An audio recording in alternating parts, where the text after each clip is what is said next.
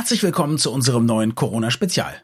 Es geht um super sorglose Lehrer, um Superspreader, das in Sachen Corona super erfolgreiche Japan und wir werfen einen Blick in die USA. Viel Spaß! Das Gehirn und der Finger. Was in unseren Köpfen und Körpern so vor sich geht. Ein Podcast mit Dr. Magnus Heyer und Daniel Finger. Magnus, ich muss schon wieder jammern. Meine Kinder haben mir erzählt, dass ähm, in ihren Schulen die Lehrer zum aller, allergrößten Teil nicht nur keine Masken tragen. Bei dem einen ist es so, dass an der ganzen Schule nur zwei vom Lehrpersonal eine Maske tragen und die anderen verhöhnen sogar die Maskenidee und machen darüber blöde Witze.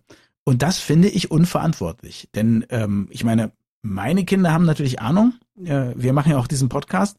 Aber viele andere kriegen jetzt von ihren Lehrern gesagt, dass das schon alles nicht so schlimm ist. Und vielleicht haben sie auch Glück und stecken sich selber nicht an. Aber wenn doch, dann können sie ja sehr, sehr schnell auch andere anstecken. Und wenn die vielleicht älter sind oder ein bisschen schwach auf der Brust, dann können die sogar daran sterben. Ja, nun, das ist so. Und äh, ich halte einen Lehrer, der sich über die Maskenpflicht lustig macht, äh, für unverantwortlich und dumm. Aber in dieser Position natürlich auf hochwirksame Weise unverantwortlich. Mhm. Masken sind ein sehr effektiver Schutz also niemals ein 100% Schutz, darum geht's aber auch gar nicht. Aber sie sind ein sehr effektiver Schutz, sie sind eine der stärksten Waffen, die wir gegen das Virus haben. Und äh, in geschlossenen Räumen zumal Masken abzulehnen, ist einfach falsch. Und falsch ist das neutralste Wort, was mir dazu einfällt. Ich bin mir noch nicht sicher, ich habe mit diesen Lehrerinnen und Lehrern ja nicht selber gesprochen. Aber ich würde es gerne, weil ich gerne wissen wollen würde, ob bei denen auf eine Art genau das Gleiche im Kopf passiert wie auch bei den Verschwörungstheoretikern. Bei den Verschwörungstheoretikern ist es ja so, dass die eine große Befriedigung daraus ziehen, etwas zu wissen, was alle anderen nicht wissen. Oh, diese Schafe, die an der Nase herumgeführt werden und ich kenne die Wahrheit. Und so wie die Lehrer beschrieben werden, das, was sie sagen, machen die sich zum Beispiel auch lustig darüber, dass immer alles desinfiziert werden muss, alle Oberflächen. Weil sie ja besser wissen, dass über Oberflächen des Virus so gut wie nicht übertragen wird. Und ich meine, das wissen wir auch.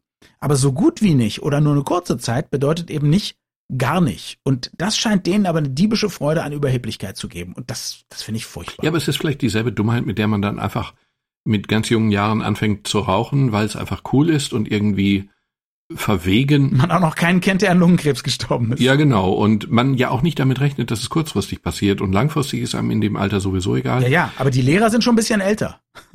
ja, genau. Insofern ist das dann schon. Nein, aber ich kenne diese Beispiele übrigens nicht. Also ich wundere mich, das zu hören. Vielleicht ist es Berlin. Ja, vielleicht ist es.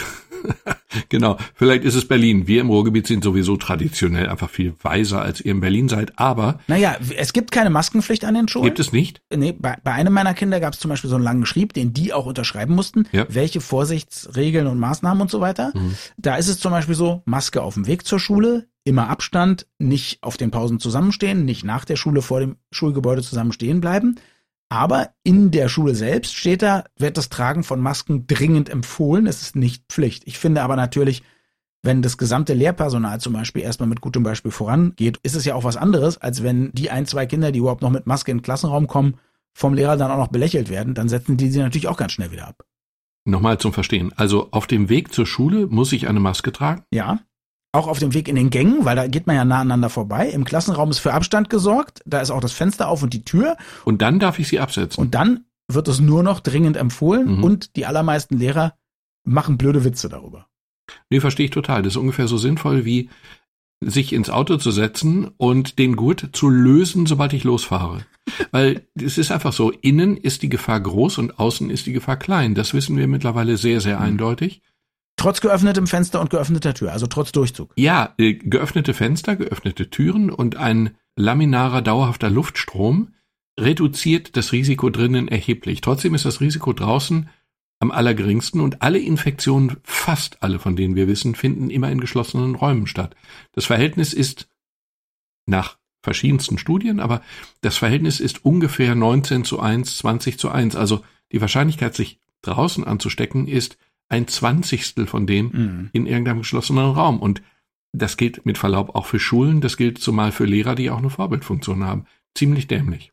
Wenn jetzt einer dieser Schüler dann zum Beispiel in so einer Umgebung alle anderen infiziert, wäre er dann schon so etwas wie ein Superspreader, das ist ja das Wort, mit dem wir uns in den letzten ein, zwei Wochen viel beschäftigt haben. Ja, Superspreader ist ein interessanter Begriff, der einen auf die falsche Spur führt. Okay. Ähm, es geht nicht nur um die Person des Superspreaders, sondern es geht auch um das Ereignis Superspreader. Also es Mhm. ist einfach die Beobachtung, ähm, dass es Viren gibt, die sozusagen wie so ein unterschwelliges Lauffeuer sich langsam, aber ganz gleichmäßig verbreiten. Die Grippe ist eine solche Ja. Krankheit. Und es gibt Krankheiten, die verbreiten sich eben, man kann sich das vorstellen, irgendwo brennt ein Feuer und es gibt äh, Funkenflug überall hin und in der Regel reicht der Funke nicht aus, um die Steppe anzuzünden, aber an ein paar Stellen reicht es dann eben doch aus und da gibt es dann ein weiteres sehr großes Feuer. Bei diesem Virus, was wir jetzt haben, gibt es offensichtlich die Neigung zu einer hohen Unregelmäßigkeit in der Verteilung, ganz anders eben als bei Grippe. Und es gibt zusätzlich Personen, die das Virus sehr viel mehr verbreiten als andere. Und es gibt offensichtlich Umstände, in denen das Virus sehr stark verbreitet wird. Und das Ganze ist dann eben eine solche Superspreader-Gesamtsituation. Mhm. Über die Umstände haben wir ja schon gesprochen. Ja. Also drin, viele Leute, vielleicht auch Tätigkeiten, bei denen man viel ein- und ausatmet, Chor singen oder wenn es jetzt in einem Club wäre und alle tanzen und schwitzen und atmen viel, dann wären das super Bedingungen, um sich zu verbreiten für das Virus. Du hast jetzt auch gesagt, es gibt Leute, die das Virus auch weiter verbreiten. Weiß man schon, ob das Leute sind, die aufgrund ihrer, weiß ich nicht, Anatomie, Physiologie, ihrer besonderen Krankheitszustände das Virus weiter verbreiten oder schlichtweg, weil sie zum richtigen Zeitpunkt, nämlich wo sie am meisten infektiös sind, irgendwo hingehen, wo es sich verbreiten kann?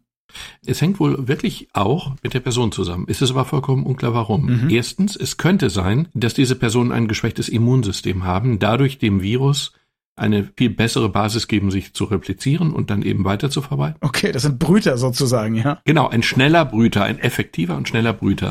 Zweite Möglichkeit, diese Leute haben bestimmte Vorerkrankungen und sind dadurch wiederum anfälliger und für das Virus leichter zu nutzen.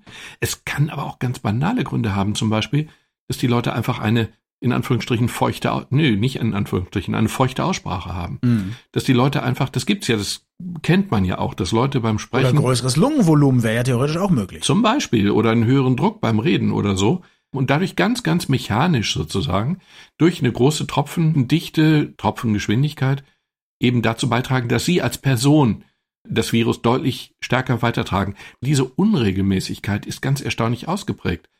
Wenn wir einen Mittelwert haben, sagen wir mal, dass eine Person ohne entsprechende Maßnahmen drei Personen ansteckt. Es gibt diese R-Zahlen. Also sagen wir mal, R wäre drei. Dann heißt es aber eben, im Durchschnitt steckt eine Person drei an.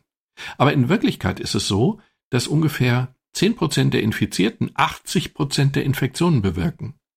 Also ganz viele stecken überhaupt keinen an und einige stecken sehr viele an. Und das kann so extrem sein, wie zum Beispiel Südkorea hatte die Pandemie ja sehr gut im Griff und dann gab es einen Ausbruch, wo ein einziger Mann in einer Bar in der Hauptstadt Seoul 200 Leute infiziert haben soll.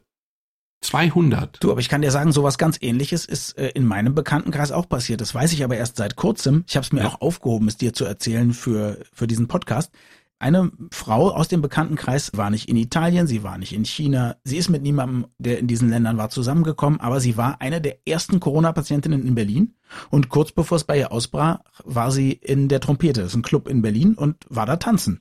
Und das hat dazu geführt, dass dann sehr, sehr viele Leute natürlich angesteckt wurden.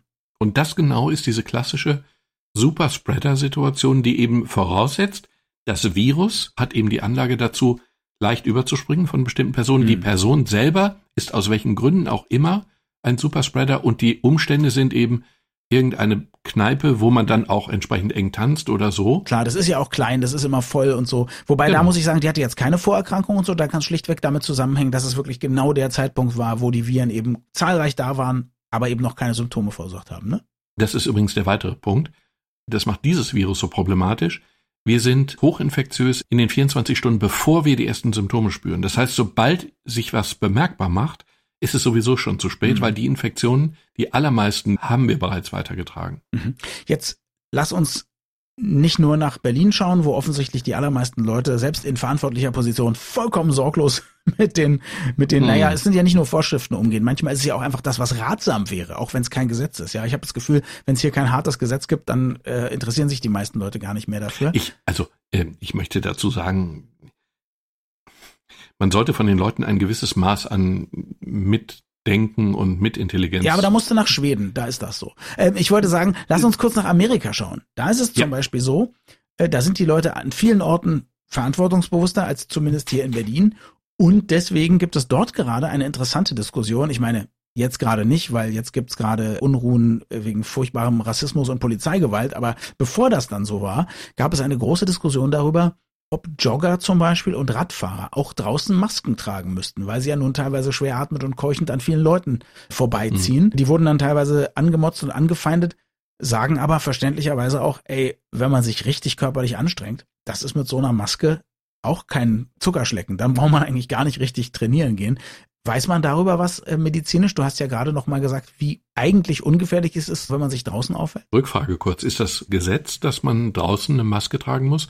Auch beim Sport machen? Nee, es ist unterschiedlich. Es ist in verschiedenen Bundesstaaten okay. unterschiedlich. Also es ist ein bisschen wie hier auch sozusagen durch den Föderalismus nicht ganz einheitlich. Hm. Aber egal ob Gesetz oder nicht Gesetz, gibt es einfach Leute, die das eben einfordern und sagen, wo ist deine Maske, ja, wenn du hier joggst. Aber es gibt ja zwei Argumente gegen die Maske beim ja. Joggen und beim Radfahren. Erstens mal, also ich fahre viel Rad und ich kann keine Maske tragen, da kriege ich keine Luft. Es geht einfach nicht. Ja. Und es ist zweitens auch überhaupt nicht sinnvoll, das zu tun, weil normalerweise habe ich ja beim Joggen und mehr noch beim Radfahren habe ich ja sowieso einen gewissen Abstand, wenn ich nicht gerade vor mich hin huste und das jemand ins Gesicht tue.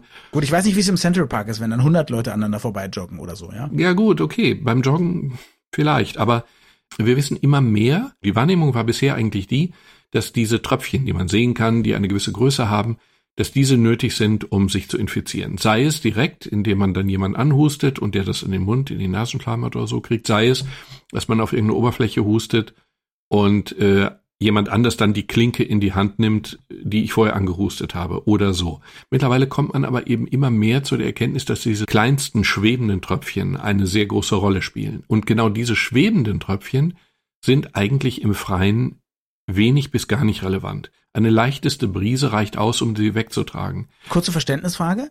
Wegzutragen könnte ja auch heißen, wegzutragen in die Gegend, wo jemand anders ist. Aber die müssen ja offensichtlich, ich weiß nicht, dann so weit weggetragen werden oder so schnell weggetragen werden, dass auch die Infektiosität abnimmt? Oder, oder wie ist das? Weil weggetragen heißt ja noch nicht unwirksam. Nein, das stimmt. Weggetragen heißt aber einfach verteilt. Okay. Groß verteilt. Hm. Und die Verteilung reicht dann wohl wirklich aus. Also ich brauche eine gewisse minimale Menge, um mich zu infizieren und die erreiche ich draußen wahrscheinlich fast nie. Ich habe ja gesagt, das Risiko drin draußen ist ungefähr 19 zu 1, 20 zu 1. Aber das 1 ist natürlich trotzdem da.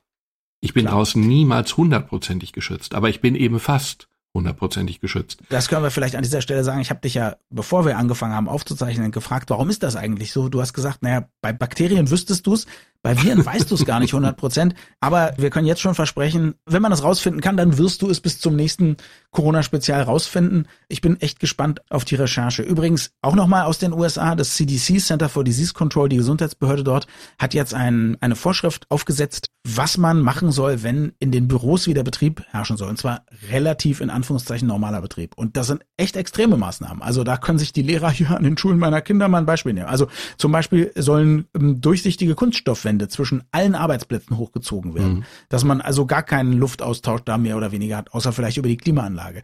Bei den Leuten soll regelmäßig Fieber gemessen werden. Es soll überhaupt keinen Publikumsverkehr geben. Es sind so krasse Vorschriften, dass viele Leute jetzt schon gesagt haben, na dann lassen wir unsere Mitarbeiter lieber im Homeoffice. Das ist einfach einfacher, als diese ganzen Bedingungen mhm. herzustellen.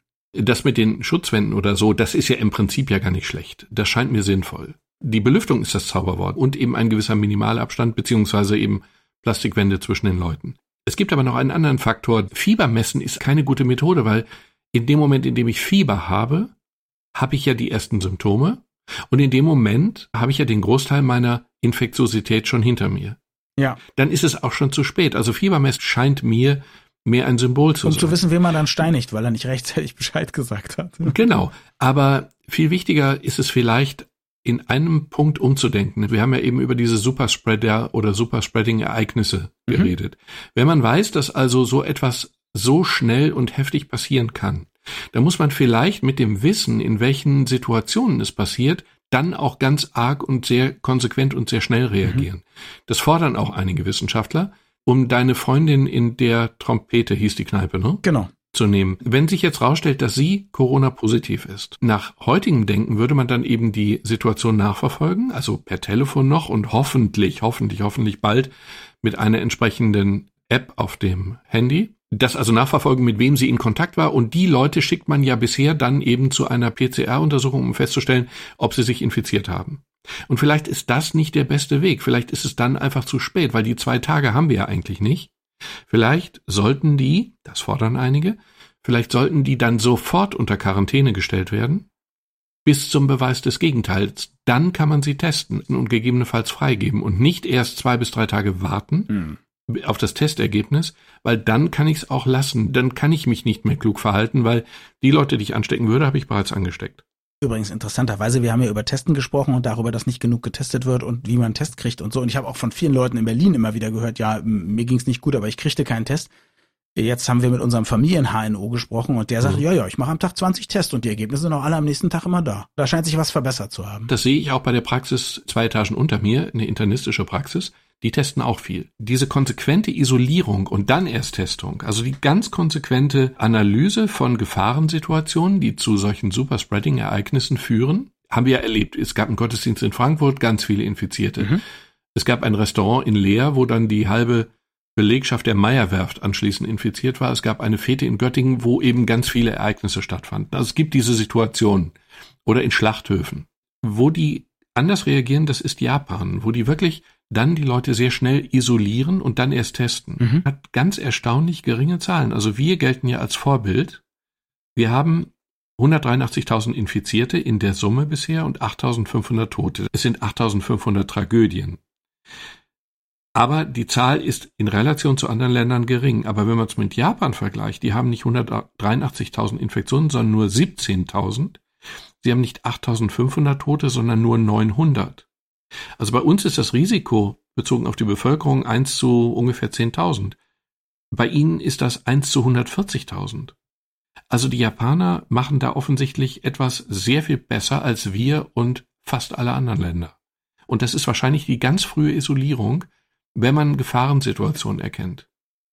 Wenn man Superspreading-Ereignisse erahnt, dann sofort überzureagieren oder konsequent zu reagieren und dann erst zu testen. Christian Drosten, der geliebteste und meist gehasste äh, Virologe der Republik, hat neulich in einem seiner Podcasts gesagt, möglicherweise haben wir Glück und wir kommen um eine zweite Infektionswelle drumherum. Mit meinen persönlichen Erfahrungen, die ich ja hier im Podcast auch reiflich ausgebreitet habe, sehe ich das eher skeptisch, aber wie beurteilst du das, was er da gesagt hat? Und glaubst du auch, dass wir eher um eine zweite Welle drumherum kommen oder nicht? Wir lockern die Maßnahmen im Moment ja deutlich. Es sind ja viele, viele Dinge auch wirklich erlaubt und möglich, die vorher wirklich verboten waren. Und es sieht ja trotzdem gut aus. Also wir haben ja noch nicht einen deutlichen Anstieg der Infektion.